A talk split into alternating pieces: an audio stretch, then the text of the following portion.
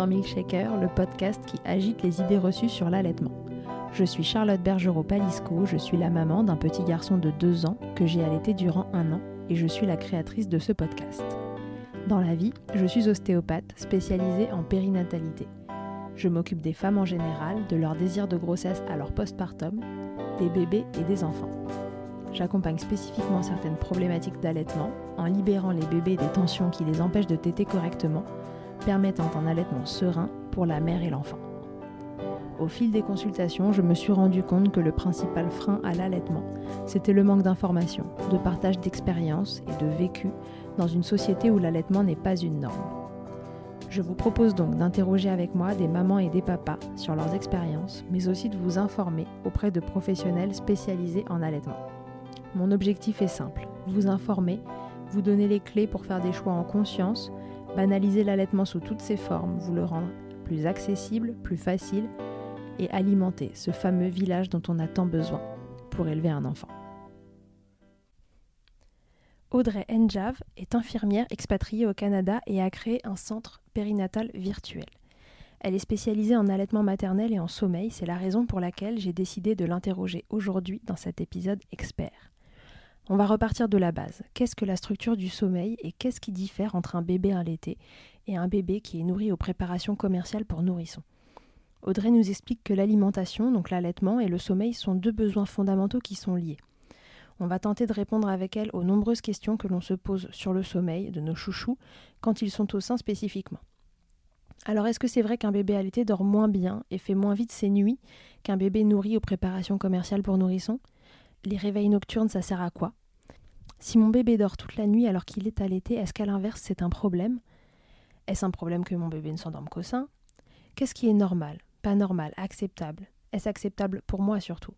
Comment choisit-on le professionnel pour nous accompagner? Dans cet épisode, pas de recette, car chaque couple maman-bébé est différent, on ne le dira jamais assez, mais des pistes à explorer pour tenter de trouver des solutions et retrouver la sérénité. Le mot d'ordre, en cas de doute, faites-vous accompagner.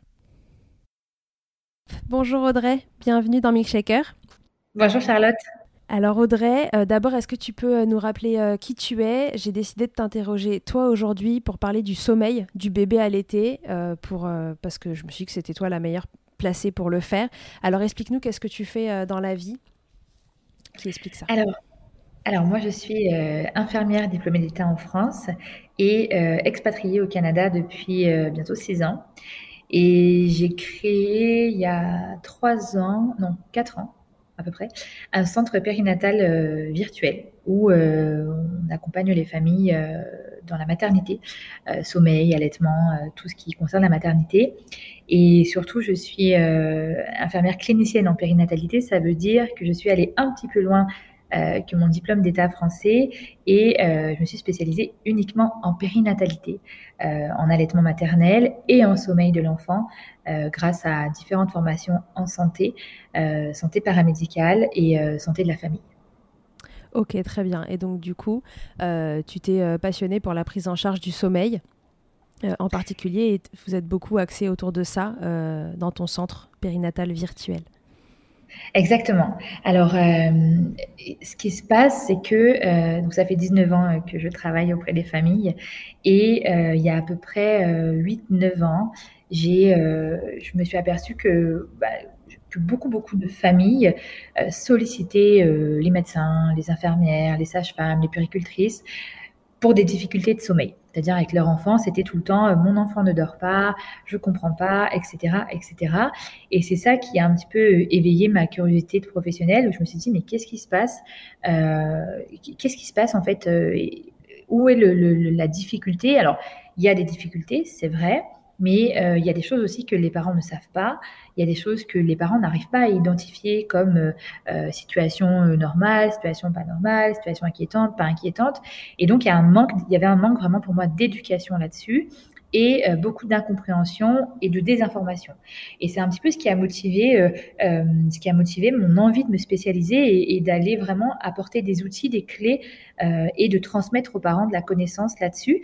Un, pour qu'ils apaisent un petit peu leurs angoisses euh, liées au sommeil, qu'ils arrivent à identifier ce qui est un schéma classique et ce qui ne l'est pas, euh, de manière finalement à être accompagnés quand il y a quelque chose qu'on juge être une difficulté. Ok, très bien. Et donc voilà, des, clés euh, et tout ça, c'est ce qu'on attend un peu euh, de toi aujourd'hui.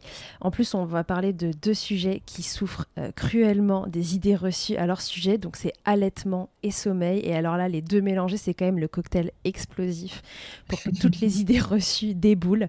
alors déjà, est-ce que on peut commencer par revenir sur qu'est-ce que c'est que, que le sommeil? C'est quoi la structure du sommeil d'un bébé? Et est-ce qu'elle est différente justement d'un bébé allaité à un bébé non allaité alors, le sommeil, il y a vraiment, voilà, on va partir du sommeil euh, de façon générale pour un être humain.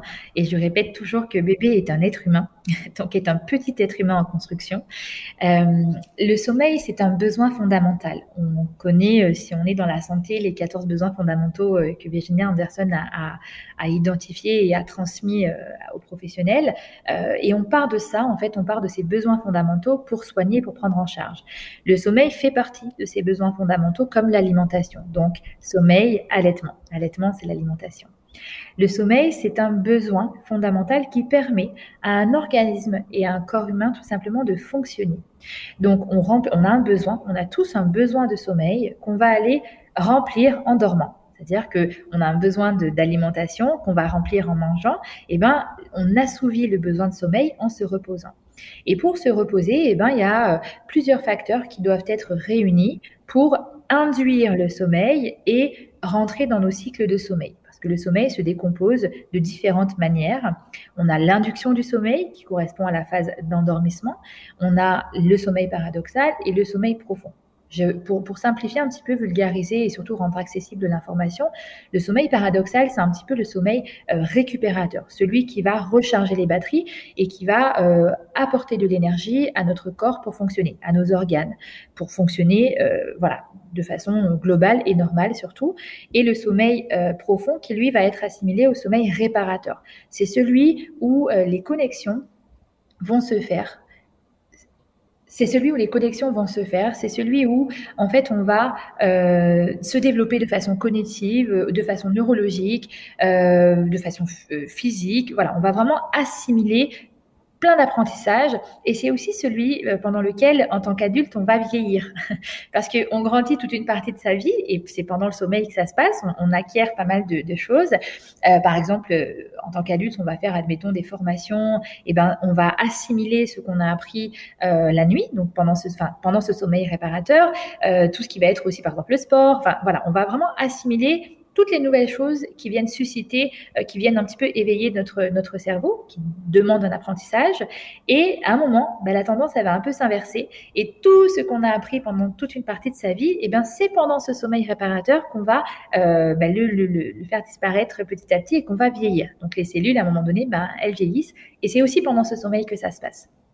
Donc je pense que c'est important de comprendre ça déjà de base et que n'importe quel être humain est égal face à ce besoin de sommeil. La différence, elle réside chez les enfants, euh, chez les bébés, essentiellement dans ce besoin. Ce besoin de sommeil, il diminue au fur et à mesure du développement de l'enfant. C'est-à-dire qu'on part avec un gros réservoir, un gros besoin de sommeil à la naissance, et puis au fur et à mesure des mois, eh ben, il va diminuer ce besoin de sommeil pour vers 5-6 ans euh, ressembler un petit peu euh, au besoin de sommeil de l'adulte.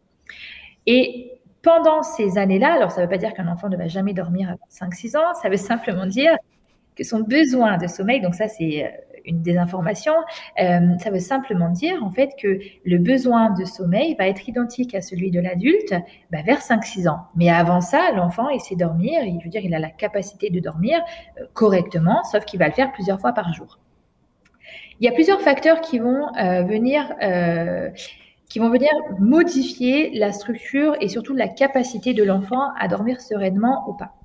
Je parle de sérénité parce que c'est ce qu'on cherche la plupart du temps, euh, parce que la sérénité, c'est un petit peu la nuance entre euh, dormir et se développer. C'est-à-dire que bébé va se développer, il a besoin, il vit beaucoup beaucoup de perturbations bébé, et donc euh, effectivement, il va être son sommeil va être perturbé parce que les acquisitions qu'il fait pendant au moins 2-3 ans, eh ben, vont venir stimuler un petit peu son cerveau et donc perturber son sommeil. Et je parle de sérénité parce qu'on ne pourra jamais obtenir euh, d'un bébé, je veux dire qu'il dorme parfaitement tout le temps. C'est pour ça que je parle de sérénité. Pour moi, c'est vraiment la sérénité, c'est ce qui va apporter cette nuance entre qu'est-ce que je, qu'est-ce que je veux, qu'est-ce que je veux? Je veux, je veux que mon enfant dorme sans jamais se réveiller. Ben, est-ce que c'est possible? Oui et non. Ça va être possible peut-être pendant une période, puis bébé va vivre quelque chose qui va venir perturber et le sommeil va être perturbé. Donc, on cherche une sérénité un petit peu autour du sommeil.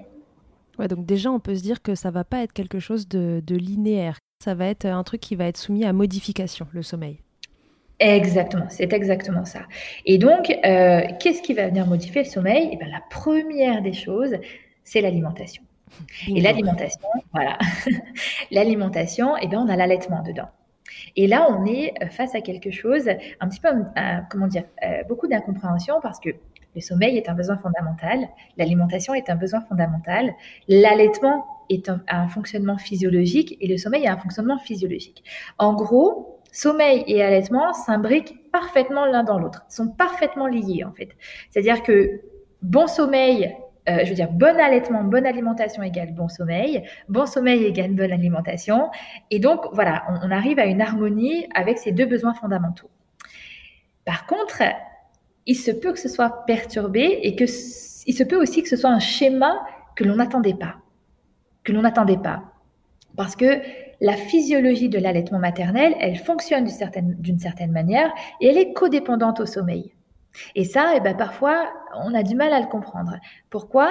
Parce que l'alimentation différente, quand on fait par exemple, quand on a l'image de l'alimentation d'un enfant avec une préparation commerciale pour nourrissons, eh bien, on a ce schéma de l'enfant qui prend ses biberons de façon presque autonome et qui va dormir de façon presque autonome. Donc en fait, on, a, on a dissocié, on s'est toujours dit que le sommeil et l'alimentation, c'était deux choses qui n'étaient pas associées, alors que de base, ça l'est. L'allaitement est imbriqué et codépendant avec le sommeil. Et le fait, alors bien ou pas bien, c'est pas la question, c'est que le fait qu'on ait dissocié un petit peu le sommeil de l'allaitement, ben, on s'est éloigné de la physiologie de base et donc on arrive aujourd'hui à une incompréhension totale quand un enfant euh, ne dort pas comme un bébé au biberon, euh, nourri en tout cas avec des préparations commerciales pour nourrissons, et quand un bébé s'endort, euh, voilà, on a, on a beaucoup de mal à faire le pont et le parallèle entre les deux. Donc d'où la, top idée reçue, le bébé allaité dort moins bien, fait moins facilement ses nuits que le bébé qui va être aux préparations commerciales pour nourrissons. donc ça, qu'est-ce qu'on peut dire à ça?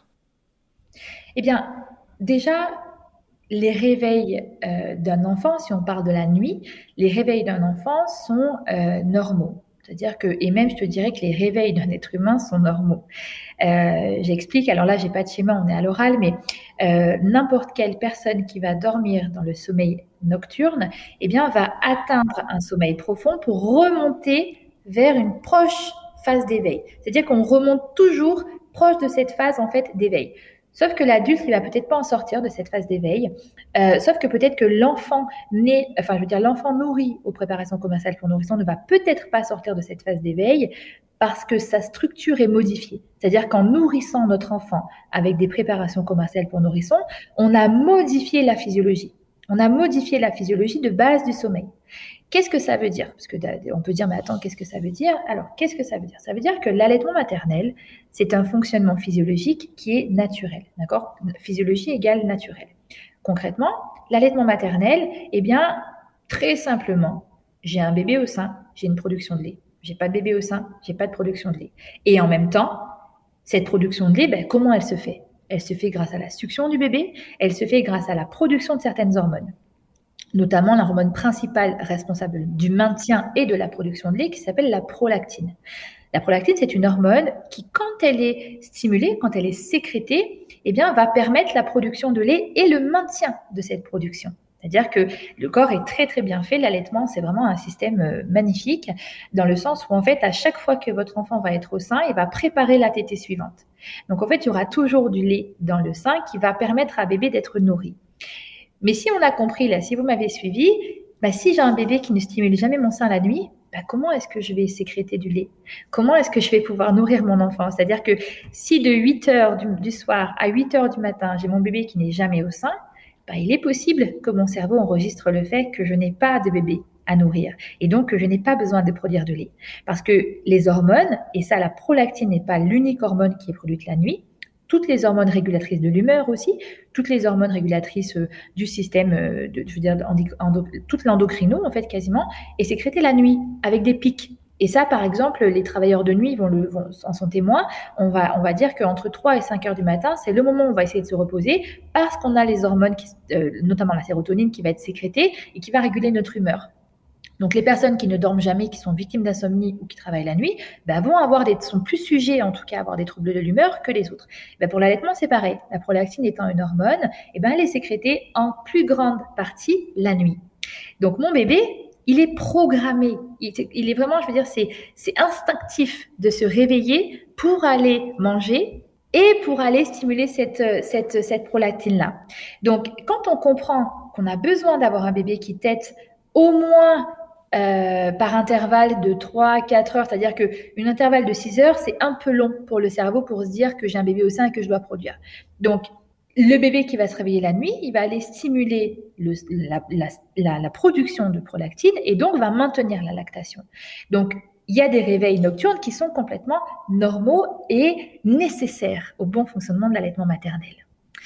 Là, je vois déjà les mamans qui vont me dire non, mon bébé a allaité, moi il a fait ses nuits. Est-ce que ça veut dire que non la capacité, j'ai l'habitude, la capacité de stockage d'un sein et le degré de plénitude de celui-ci est unique à chaque personne. Et il est fort possible qu'il y ait des mamans qui aient une capacité de stockage qui soit importante et qui réussissent à maintenir une, un allaitement malgré un bébé qui fait une nuit. Et ça, on n'est pas égal face à ça. ça, c'est un truc important à savoir. C'est qu'en fait, on n'est pas égal. Donc, il y a une base, mais après, en effet, en fonction de votre capacité de stockage et aussi de la qualité de succion euh, de votre bébé, on en parlera après. Euh, voilà, les, les, variations vont être euh, énormes d'un couple maman-bébé à l'autre. Exactement. Et, et puis, donc, tu as cette capacité de stockage. Et puis, il y a encore une idée reçue, une fausse chose qu'on dit souvent, oh, mais euh, les fortes poitrines, tu ont beaucoup de lait. Non, la taille de la poitrine ne définit en rien le degré de je veux dire, le, fait que vous ayez beaucoup de lait ou pas. C'est vraiment unique et dépendant à chaque femme. Donc, ça ne veut pas dire que votre bébé a l'été il va forcément pas dormir la nuit. Et je ne veux pas inquiéter les mamans qui ont des bébés qui sont allaités et qui dorment la nuit, parce que ça veut dire que vous avez une capacité de stockage, un degré de plénitude et une, une production de lait qui n'est pas la même qu'une autre personne. Et bravo à vous, c'est merveilleux, vous êtes chanceuse, en tout cas. Voilà. Donc, si on comprend, le bébé à l'été qui se réveille la nuit, effectivement, bah, ça reste du domaine du normal. Ça, quand je dis normal, c'est physiologique. C'est-à-dire que ce n'est pas inquiétant qu'un bébé se réveille une à deux fois, voire maximum trois fois la nuit pour, pour téter. Voilà, donc jusqu'à quel point c'est normal, jusqu'à quel point c'est acceptable aussi parce que c'est toujours pareil, il y a, y a, ce qu'on vit et puis il y a ce qu'on pense être normal parce que euh, parfois on est euh, décontenancé par une situation qui finalement est normale, mais si on savait qu'elle était normale, elle nous, elle nous décontenancerait moins. Euh, et puis parfois, en fait, on se dit que tout va bien alors que finalement, non, on sort quand même un petit peu du cadre et que ça pourrait être différemment et qu'il y a peut-être quelque chose à chercher. Alors, où est la frontière? Alors, déjà, la frontière, elle est euh, vous face à vous-même, la maman face à elle-même. Qu'est-ce qu'elle accepte? Qu'est-ce qu'elle accepte pas? Qu'est-ce qui lui paraît euh, vivable? Qu'est-ce qui lui paraît non vivable? Euh, Voilà, c'est vraiment la première des choses à faire, c'est vous regardez vous et sincèrement être honnête avec vous-même. D'accord? Être honnête avec vous-même parce que, comme je dis souvent, on n'allait pas au détriment de sa santé mentale. On ne démarre pas tous avec les mêmes cartes. C'est-à-dire que votre histoire vos antécédents, euh, le contexte de votre vie, euh, le contexte de votre vie psychique, de votre vie matérielle, de votre vie physique, peu importe en fait. Vous avez toute une histoire. Toutes les mamans ont une histoire qui est propre à chacune et retenez qu'on n'allait pas au détriment de sa santé mentale. Ça, c'est vraiment important. C'est-à-dire qu'on fait ce qu'on peut avec ce qu'on a. Peut-être qu'on avait des envies, peut-être qu'on avait envie de cet allaitement à 400% et la motivation ne fait pas tout. L'envie ne fait pas tout. Parfois, il y a des failles intérieures, psychiques, émotionnelles, affectives voilà, qu'il faut identifier et se dire, OK, non, je suis pas capable, je n'aime pas cette situation. Oui, c'est vrai, mon bébé se réveille deux, trois fois la nuit, mais je n'aime pas ça. Je, ne, je ne, voilà, je ne suis pas bien avec cette situation.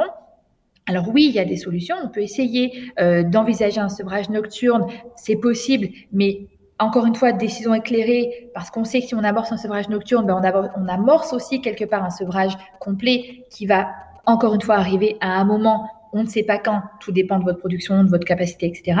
Mais voilà, faut, faut l'avoir en tête. Donc c'est possible, mais surtout la première des choses, c'est être à l'aise avec vos décisions, euh, ne pas être ambivalente. L'ambivalence, c'est quelque chose de très néfaste dans la maternité et surtout dans l'allaitement maternel. Euh, voilà, on prend position, on se positionne, on se dit ok, j'aime, j'aime pas, ça me plaît, ça me plaît pas. Bon, je me fais violence, je vais y arriver. Voilà, enfin, c'est vous, d'accord, c'est vous. Vous regardez face au miroir, qu'est-ce que je veux Interroger votre intérieur? Ouais, on pose ses limites et si on n'arrive pas à les poser, c'est déjà le moment de se faire accompagner finalement. Exact, exactement, exactement. Moi, je dis tout le temps, voilà, on, ne fait pas quelque chose au détriment de sa santé mentale, et il faut être, il faut savoir à un moment donné se dire, ok, là, la lumière rouge elle s'allume, euh, j'ai besoin de quelqu'un, j'ai besoin de comprendre, j'ai besoin d'aide, j'ai besoin de faire différent, et c'est là où les professionnels euh, existent en fait, tout simplement. La deuxième des choses, c'est que voilà, schéma classique, schéma, on va dire, qui ne devrait pas inquiéter euh, les familles, c'est euh, j'ai un bébé qui se réveille euh, de, allez, une, entre une à trois fois par nuit pour téter, puis qui se rendort immédiatement. Voilà, j'ai vraiment pas de d'éveil long la nuit.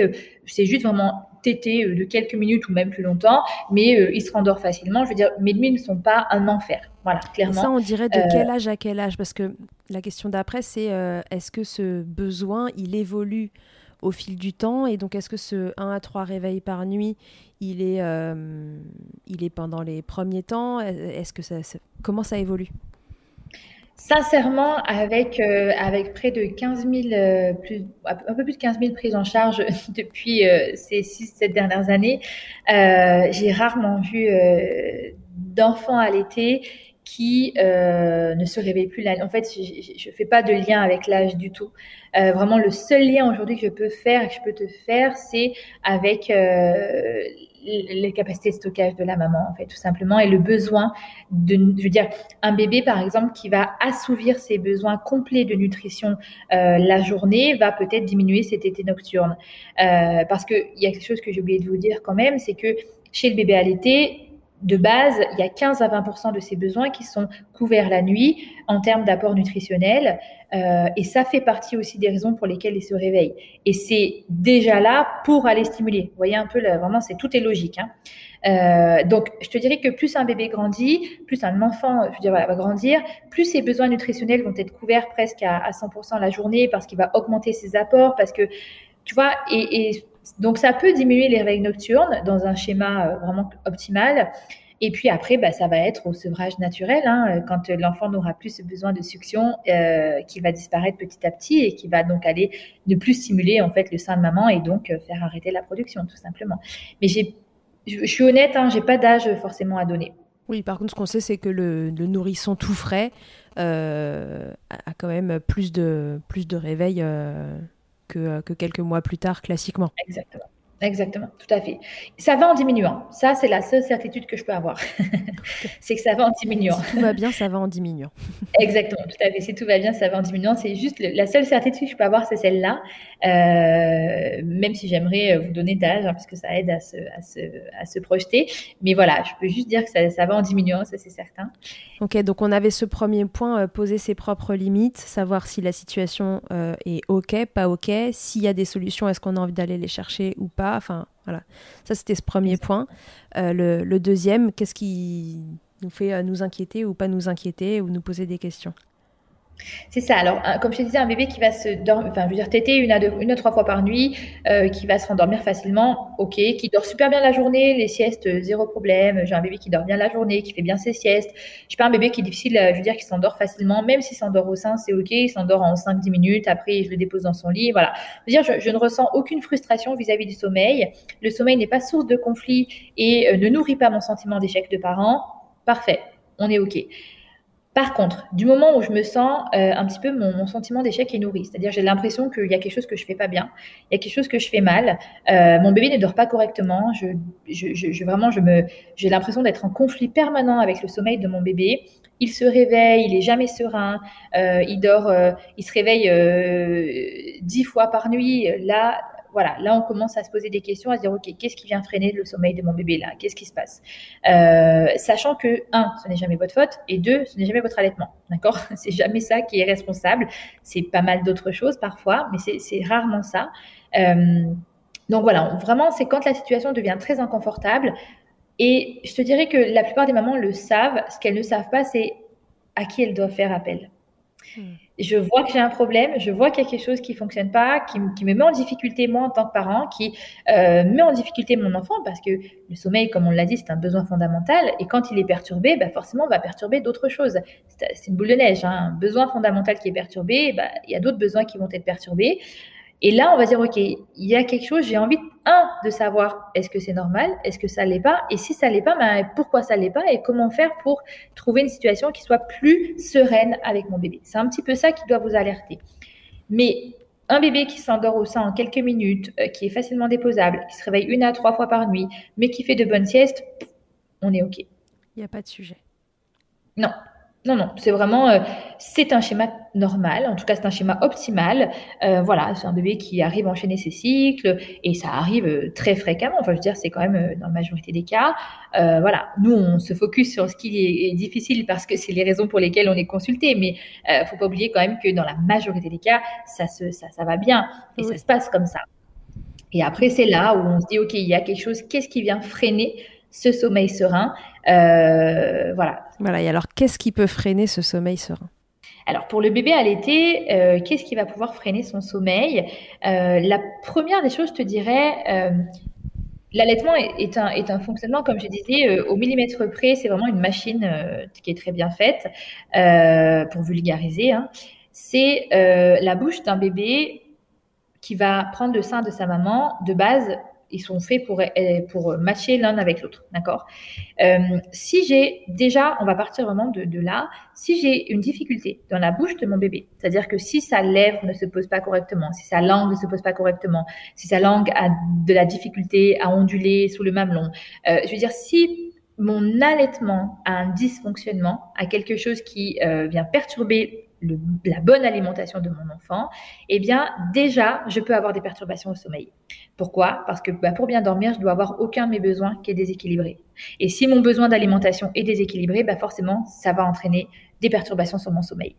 Et donc, on va avoir un comportement d'un bébé qui va effectivement avoir de la difficulté à manger correctement, à stimuler le sein correctement, à faire produire du lait correctement, et, donc on va avoir des difficultés de sommeil. Donc ça, ça peut être le premier frein. D'ailleurs, c'est un frein. On va lever les freins et qui sont des freins bucco-restrictifs. Et la plupart du temps, c'est très souvent qu'on a des difficultés de succion qui viennent perturber le sommeil. Donc ça, il faut le faire évaluer euh, par une personne compétente, donc soit une consultante en lactation certifiée ou non IBCLC. Mais voilà, une consultante, quelqu'un qui euh, est compétente dans le domaine et qui saura évaluer votre allaitement maternel pour faire le lien avec les difficultés de sommeil. Hmm. Donc ça, c'est une des premières choses. Euh, la deuxième le deuxième des freins, c'est très souvent aussi une méconnaissance des rythmes fondamentaux de l'enfant, euh, donc de son horloge biologique. On fonctionne tous avec une horloge biologique, et quand cette horloge est déséquilibrée, et eh ben encore une fois, on vient perturber un besoin fondamental, et donc on va avoir des difficultés, des perturbations avec le sommeil. Une horloge biologique déséquilibrée, c'est un bébé dont le rythme n'est pas connu. C'est-à-dire qu'on ne sait pas trop quand est-ce qu'on doit le coucher, on ne sait pas trop quand est-ce qu'on l'accompagne au repos, on ne sait pas trop comment faire. Voilà, tout ça en fait c'est une, méconnaissance et qui est normale hein, parce qu'il n'y a pas de guide à proprement parler.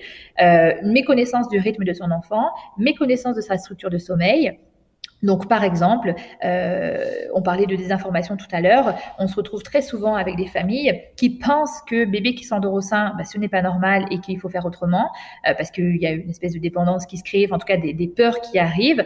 Et de là, eh ben, on va essayer de ne plus de ne plus accompagner son enfant vers le sommeil avec son allaitement maternel. Et là, ce qu'on fait, c'est qu'on vient perturber cette horloge biologique-là. On vient perturber la base, on vient perturber la physiologie, et donc on vient dire à son enfant, non, non, non, je sais que c'est ton besoin fondamental, je sais que tu as besoin de ça pour dodo, mais moi, je te le donne pas. Moi, je te le donne pas parce que euh, j'ai lu, j'ai vu, j'ai entendu que euh, voilà, il fallait que je t'habitue autrement, il fallait que je t'apprenne à apprenne autrement. Et eh bien là, on vient perturber un besoin fondamental et donc on vient perturber cette horloge-là. Et on pense bien faire parce que c'est ce qu'on a entendu. Donc on pense absolument pas mal faire. Les parents qui font ça, ils pensent que c'est qu'il faut faire comme ça parce qu'on leur a dit, parce qu'ils l'ont entendu, alors que finalement, on vient perturber bébé. Donc ça, tu vois, c'est un des freins, c'est une des causes aussi euh, des perturbations du sommeil du bébé à l'été. on peut avoir des pathologies on peut avoir des pathologies de type euh, intolérance alimentaire, allergie alimentaire, euh, reflux qui entraîne parfois un reflux gastro-œsophagien. Donc ça, c'est la maman allaitée, enfin je veux dire le bébé allaité n'est pas épargné par ces types de pathologies-là. Euh, donc on va chercher, on va lever ce frein aussi là. Et puis après, on peut avoir des freins qui sont d'ordre émotionnel, affectif, euh, psychique un petit peu. Euh, donc on va vraiment être sur, euh, parfois on parle de santé mentale du nourrisson, on va parfois être bah, dans le cas de dépression postpartum par exemple, non dépistée, non diagnostiquée, dans le cas d'accouchement difficile, dans le cas de, grossesse difficile, dans le cas de contexte d'arrivée d'un enfant dans, une vie voilà, d'une manière qu'on n'attendait pas. Euh, là, voilà, là, on va chercher, c'est des choses qui sont moins évidentes et qu'on va chercher, mais effectivement qui peuvent avoir un impact sur le sommeil de l'enfant à l'été aussi. Ouais, c'est plus subtil, pas palpable, mais c'est tout aussi important que le reste. Tu parlais des troubles digestifs et euh, juste pour faire le lien avec les, problèmes de, succion, parce que le, bébé qui tète pas bien peut aussi être un bébé qui prend de l'air et puis qui a des troubles digestifs euh, derrière par prise d'air et euh, une sorte d'aérophagie. Et ça aussi, quand vous avez mal au bide, bah pour vous c'est pareil, hein, vous dormez un peu moins bien si vous avez des gaz plein le bide. Donc c'était juste pour faire le lien entre les deux, entre les deux trucs. Et tu as raison, tu as, totalement raison. Moi, je le, dis souvent, hein, faites le lien avec vous-même. Euh, qu'est-ce qui vient perturber? Je veux dire, est-ce que, la veille d'un nouveau boulot? Est-ce que la veille d'une rentrée scolaire? Est-ce que quand vous avez du stress dans votre vie? Est-ce que quand vous avez des problèmes, enfin, je veux dire, dans la vie, euh, eh ben, est-ce que vous dormez bien? Non. je veux dire, et un enfant, c'est pareil, sauf que lui, tout est source d'anxiété, tout est source de stress, tout est source de perturbation. Euh, donc, plus en tant qu'adulte, vous allez avoir un équilibre et connaître les besoins de vos bébés. Et vos bébés, si vous les allaitez, ils ont besoin effectivement euh, de votre contact et de l'allaitement qui vont les accompagner au dodo. C'est-à-dire que l'allaitement est un facteur favorisant le sommeil, c'est absolument pas un facteur défavorisant. Euh, donc si vous êtes si vous savez ça déjà, vous partez avec des bases qui sont différentes et vous limitez les perturbations. C'est-à-dire que quand on essaye d'aller un peu contre nature, ben, c'est là où on crée des choses difficiles, mais finalement, on n'a pas l'impression de créer des choses difficiles parce que c'est pas ce qu'on nous a dit. Et c'est ça, si tu veux, le, attention. Attention aux informations. Il y a beaucoup, beaucoup de désinformation, malheureusement, avec l'allaitement maternel, par mes connaissances.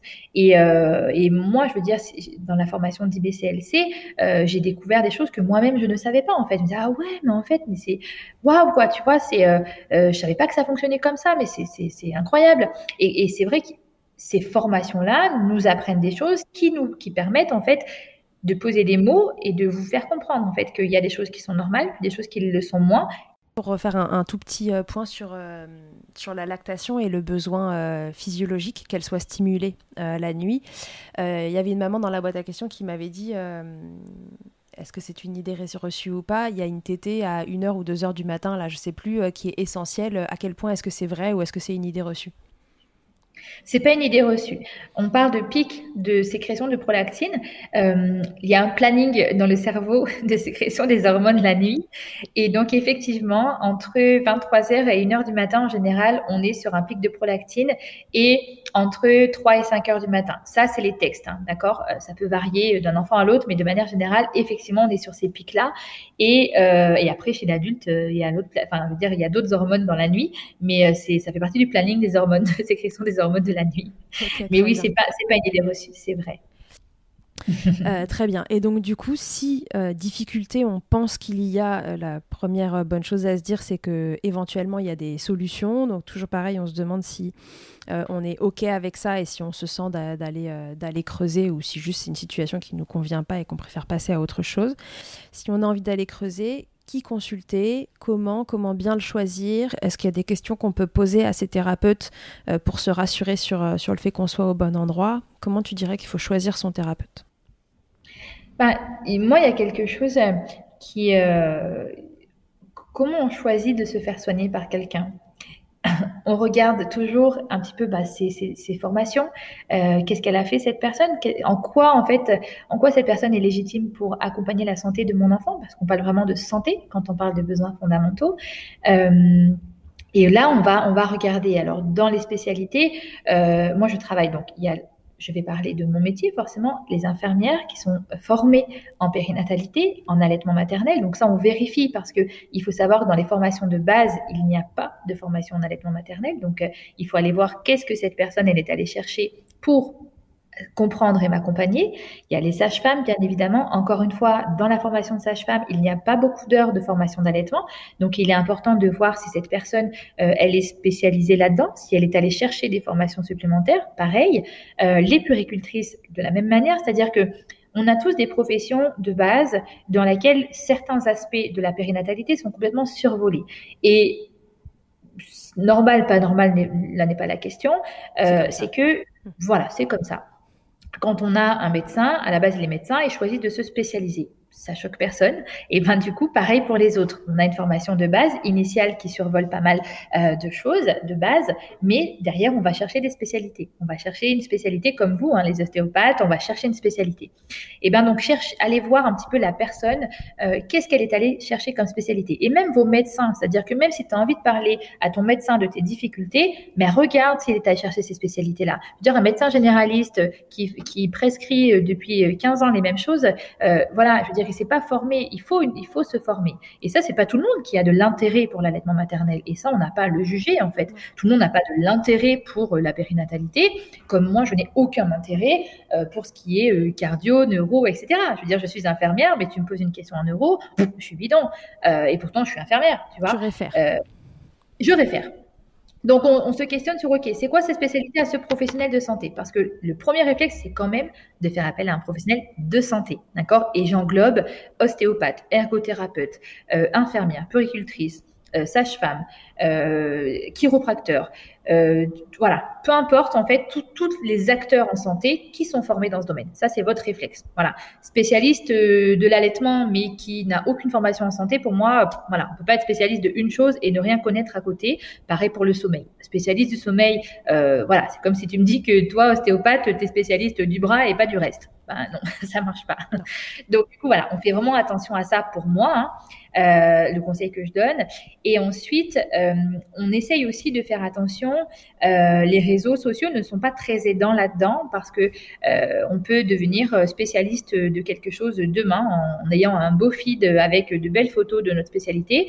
mais ça ne veut pas dire que voilà, on a les compétences et qu'on est vraiment spécialiste.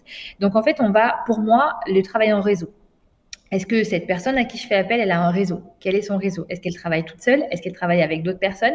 Euh, Voilà, c'est surtout ça. Parce que la périnatalité, l'allaitement fait partie de la périnatalité, le sommeil fait partie de la périnatalité, et eh ben euh, c'est pluridisciplinaire. On doit avoir des prises en charge pluridisciplinaires et ça c'est la base. C'est la base, c'est-à-dire que euh, étant donné qu'il y a plein de facteurs freinants qui sont défavorables au sommeil ou à l'allaitement, qui sont nombreux, eh bien, on a besoin d'avoir tout autant de compétences qui sont mises au service de cette difficulté que vous rencontrez. Euh, quand tu, on parlait tout à l'heure de facteurs émotionnels et affectifs, par exemple, et eh ben c'est pas peut-être pas ton infirmière, sauf si elle est formée, qui va prendre en considération ça ou ta sage-femme ou autre. C'est peut-être une autre personne. Euh, peut-être que quelqu'un qui est formé en allaitement maternel, eh ben ne va pas être capable de dépister une candidate, euh, tu vois, ou du muguet ou des choses que l'IBCLC, qui elle a une formation certifiante et plus complémentaire de l'allaitement, va être capable de dépister. Donc en fait, on se passe le relais. Euh, voilà, je veux dire, consultante en lactation, on regarde son expérience aussi, ça pour moi c'est important aussi. Euh, la certification IBCLC vous garantit simplement une uniformité euh, des pratiques et des connaissances, mais vous avez des consultantes en lactation qui ne sont pas certifiées IBCLC, qui sont passées par un autre organisme pour être formées et qui sont tout aussi compétentes.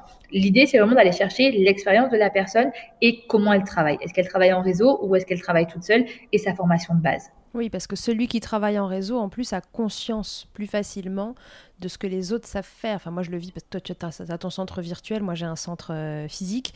Euh, et, l'idée, c'était justement de se rassembler pour pouvoir plus facilement communiquer, savoir exactement ce que fait l'autre, à quel moment c'est intéressant que je lui réfère, même si ça, c'est mon domaine de compétence. Oui, mais peut-être que dans, cette, euh, dans ces conditions-là, sur ce couple maman-bébé-là ou sur cette problématique, euh, ah bah sa pratique à lui me paraît encore plus adaptée, donc je vais avoir tendance à le référer euh, tout de suite. Alors que si on travaille tout seul... Quoi qu'il arrive, on ne travaille seul pour aucune spécialité. C'est-à-dire que, euh, par exemple, tu prends la cardiologie, le cardiologue va faire appel, par exemple, à une infirmière libérale pour aller faire un suivi, euh, un suivi euh, de bilan et vérifier que le médicament fonctionne.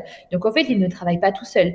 sauf que la périnatalité n'étant pas considérée comme une spécialité médicale ou paramédicale à part entière, eh bien, on a oublié un petit peu ce travail en réseau alors qu'il est essentiel à une bonne prise en charge. Et donc, quand vous rencontrez une difficulté, que ce soit pour le sommeil ou pour l'allaitement maternel, eh bien, voilà, sonnez à la bonne porte. Et cette bonne porte, eh bien, c'est une personne qui est formée, qui a de l'expérience. C'est pas une personne qui arrive toute puissante et euh, qui vous dit faites ci, faites ça. Non, c'est une personne qui dit ok, je comprends à peu près, je vois. Bon, attends, j'analyse, euh, je regarde. Peut-être que je ferai intervenir cette personne. Peut-être que je ferai intervenir cette personne. C'est vraiment quelqu'un qui voilà, qui ne qui n'est pas dans la toute puissance. Ça, pour moi, là, quand quelqu'un est dans la toute puissance, pour moi, c'est dangereux. Ouais, bien sûr, je suis, euh, je te rejoins complètement. parce que la mm. toute puissance en, médecine, euh, pour moi, c'est dangereux. Ouais, ouais, je, te rejoins complètement. Et puis, enfin, considère vraiment que on, on a euh, un savoir ou une compétence qui est simplement différente de, des vôtres et que c'est pas parce que la nôtre, elle, elle concerne la santé que, qu'on est supérieur à vous. On est, on est là pour vous accompagner à un instant T et après, d'ailleurs, le lendemain ou, un an après, peu, importe, mais vous avez plus besoin de nous. Et, euh, ce savoir-là, enfin voilà, il, sert à quelqu'un d'autre. Il n'y a, aucune notion de, de supériorité et qu'on parle de santé ou pas, vous n'êtes pas entre nos mains. Vous êtes acteur du truc et nous, on est juste là pour vous donner un coup de pouce. Comme on dit hein, en ostéopathie, on parle de fulcrum, c'est de points d'appui comme ça, dont vous, vous vous servez pour, euh, pour aller mieux et c'est pas nous qui vous prenons par la main. Euh. Absolument pas. Euh, on, a pour moi une, une, prise en charge réussie, c'est la prise en charge où le patient te dit voilà, je suis capable de faire tout seul. C'est vraiment, voilà, on, a accompagné, on a impulsé, on a éveillé une conscience, on a dépisté, on a redirigé, on a, on a évalué. Enfin voilà, on a été euh, là pendant une partie en accompagnant ce patient vers une, euh, dire, une santé meilleure finalement. Et le patient lui a transmis des choses qui vont lui permettre de prendre soin de sa santé par lui-même, tout simplement. Euh, moi, je parle vraiment de transmission de philosophie. Moi, je, veux dire, c'est une philosophie de soins que je transmets euh, et c'est un corps de métier auquel j'appartiens. Donc, forcément, euh, je ne peux pas travailler toute seule, c'est impossible. C'est impossible. Je travaille avec toute personne qui a un intérêt pour la science humaine euh, et la physiologie humaine, euh, pour moi, fait limite partie de ma famille. Quoi, tu mm. vois, c'est vraiment, euh, voilà, c'est une grande, grande, grande, grande, grande famille. Et en plus, je travaille sur plusieurs pays. voilà, je travaille avec des gastropédiatres dans le monde entier. donc, si tu veux, on est, on est tous le même, on a tous à cœur l'intérêt des patients. Et c'est ce qui fait notre force.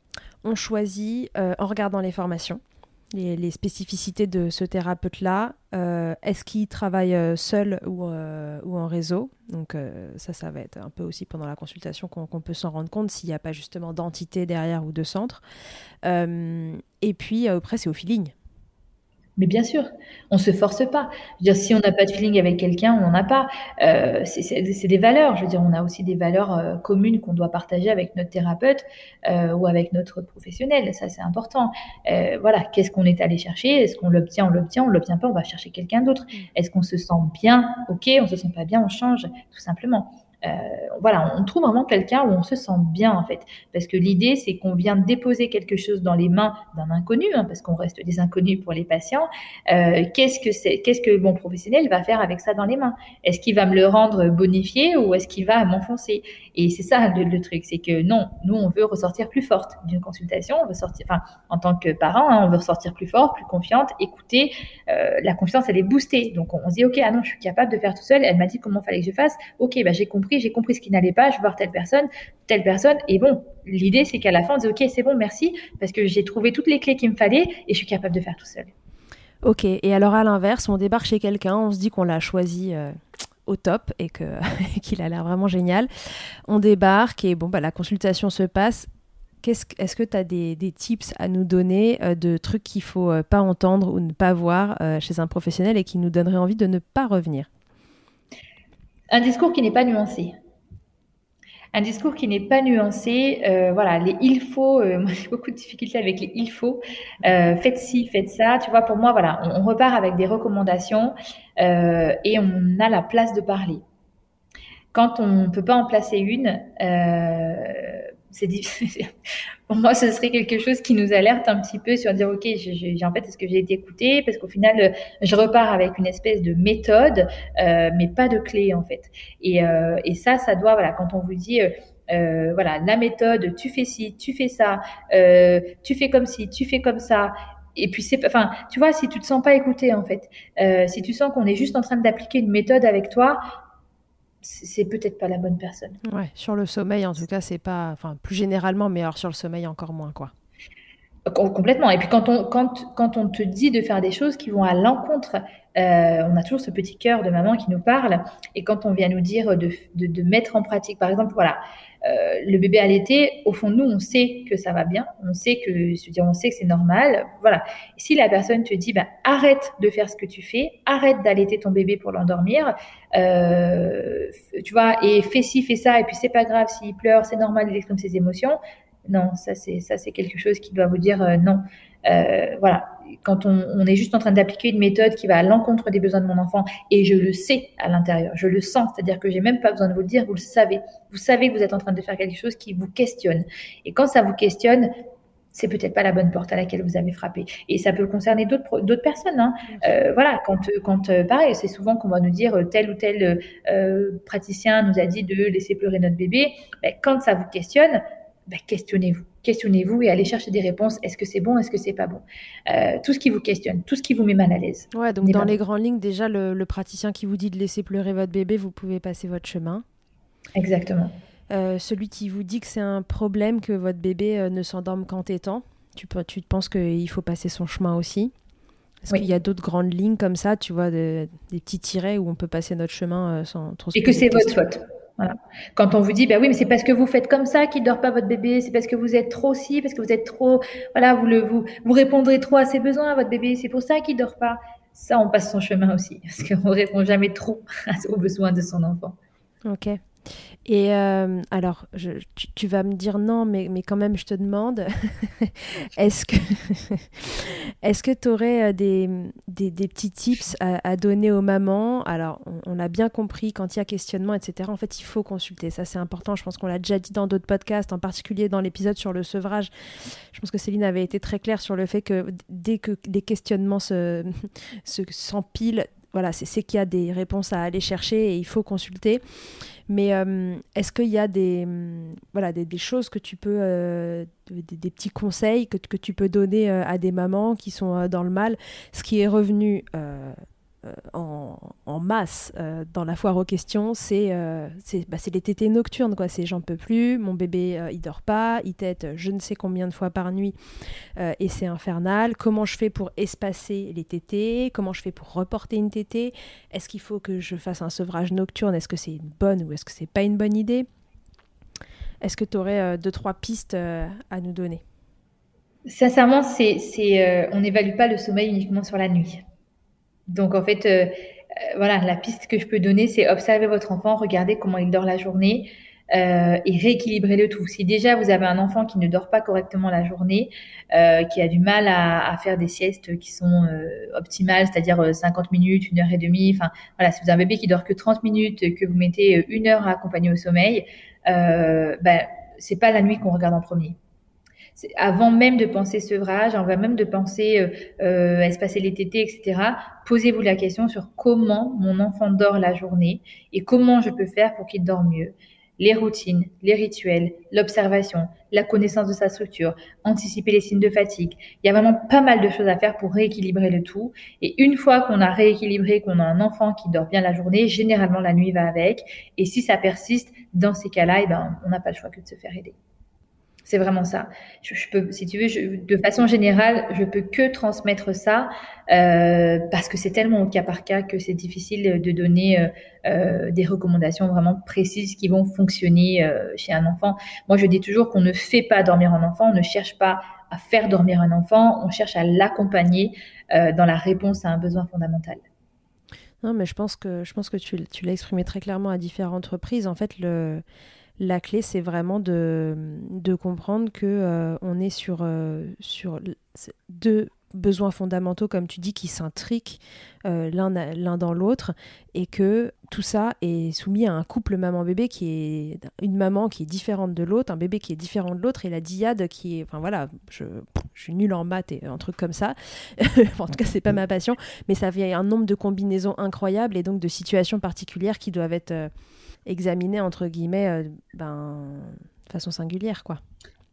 Exactement. Je crois qu'on a vraiment dit l'essentiel dans le sens où euh, l'essentiel est de voir qu'est-ce qui vient vous questionner, qu'est-ce qui vous pose trop de questions et aller chercher des réponses. Parce que quand ça vous pose trop de questions, il y a peut-être quelque chose à aller chercher et c'est là où on intervient.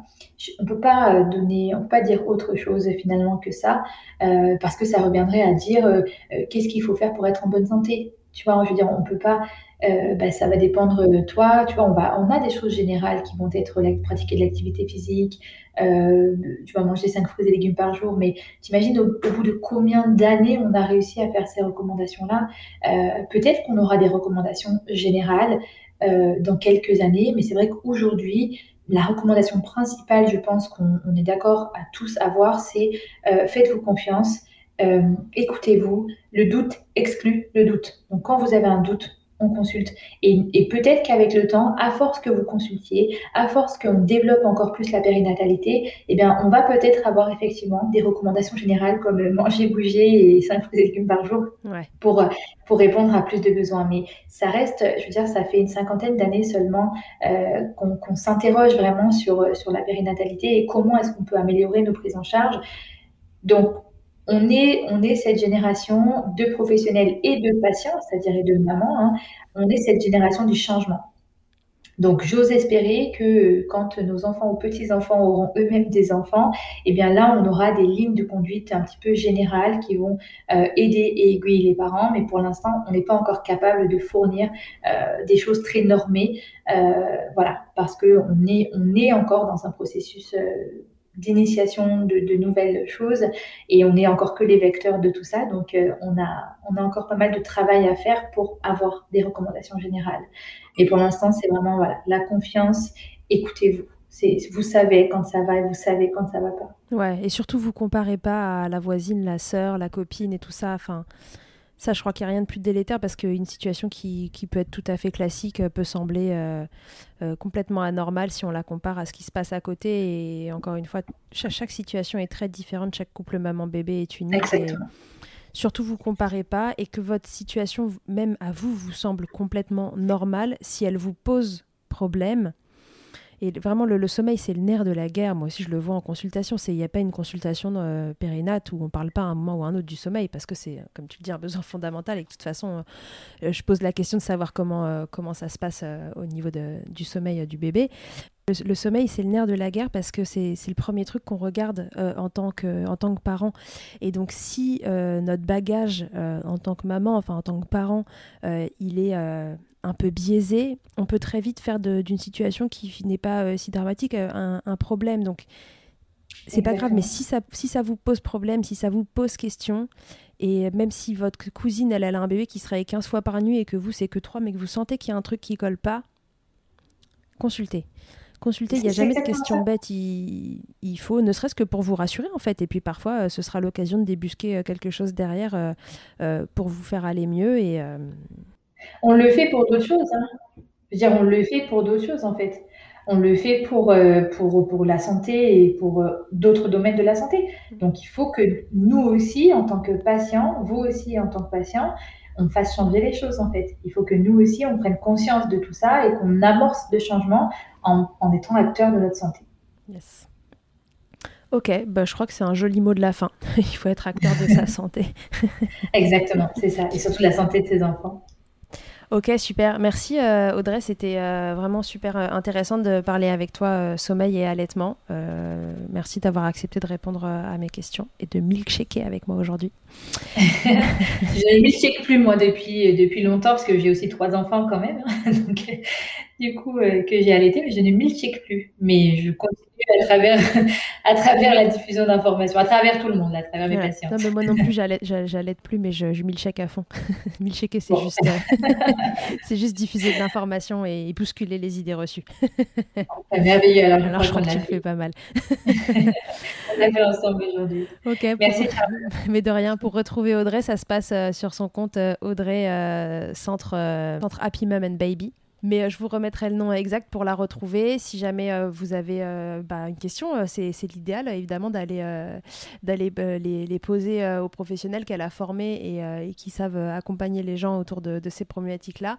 Puis voilà, j'espère que cet épisode vous aura permis déjà de faire du tri dans vos idées et, de vous faire voilà, simplement prendre conscience que vous êtes acteur de tout ça et qu'à la moindre question enfin, voilà, la moindre interrogation, le truc qui vous chiffonne, vraiment consulter, c'est, ce sera pas du temps euh, de perdu.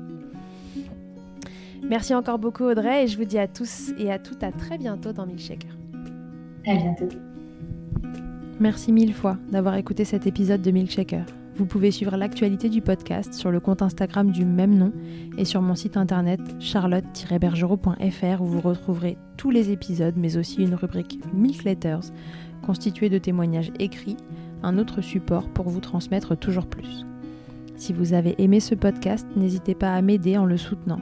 Pour cela, je vous invite à vous abonner, à laisser un commentaire, à lui attribuer 5 étoiles en fonction des plateformes, ou encore en en parlant beaucoup, beaucoup, beaucoup autour de vous.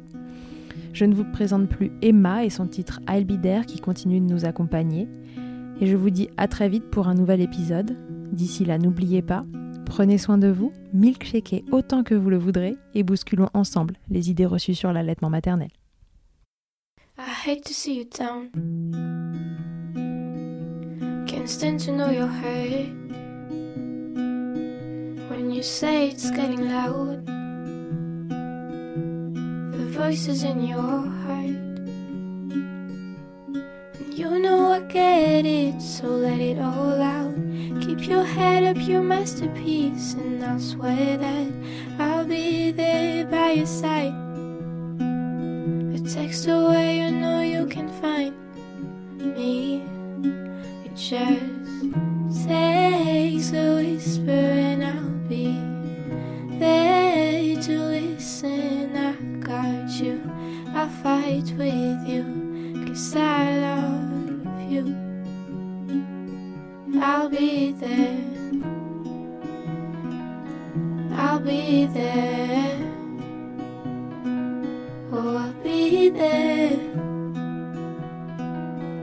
I'll be there. I know I'm not perfect. Sometimes I look myself. But I hope you know I care can meet me anywhere. And you know I get it, so let it all out. If anyone comes at you, then I'll swear that I'll be there by your side. A text away, you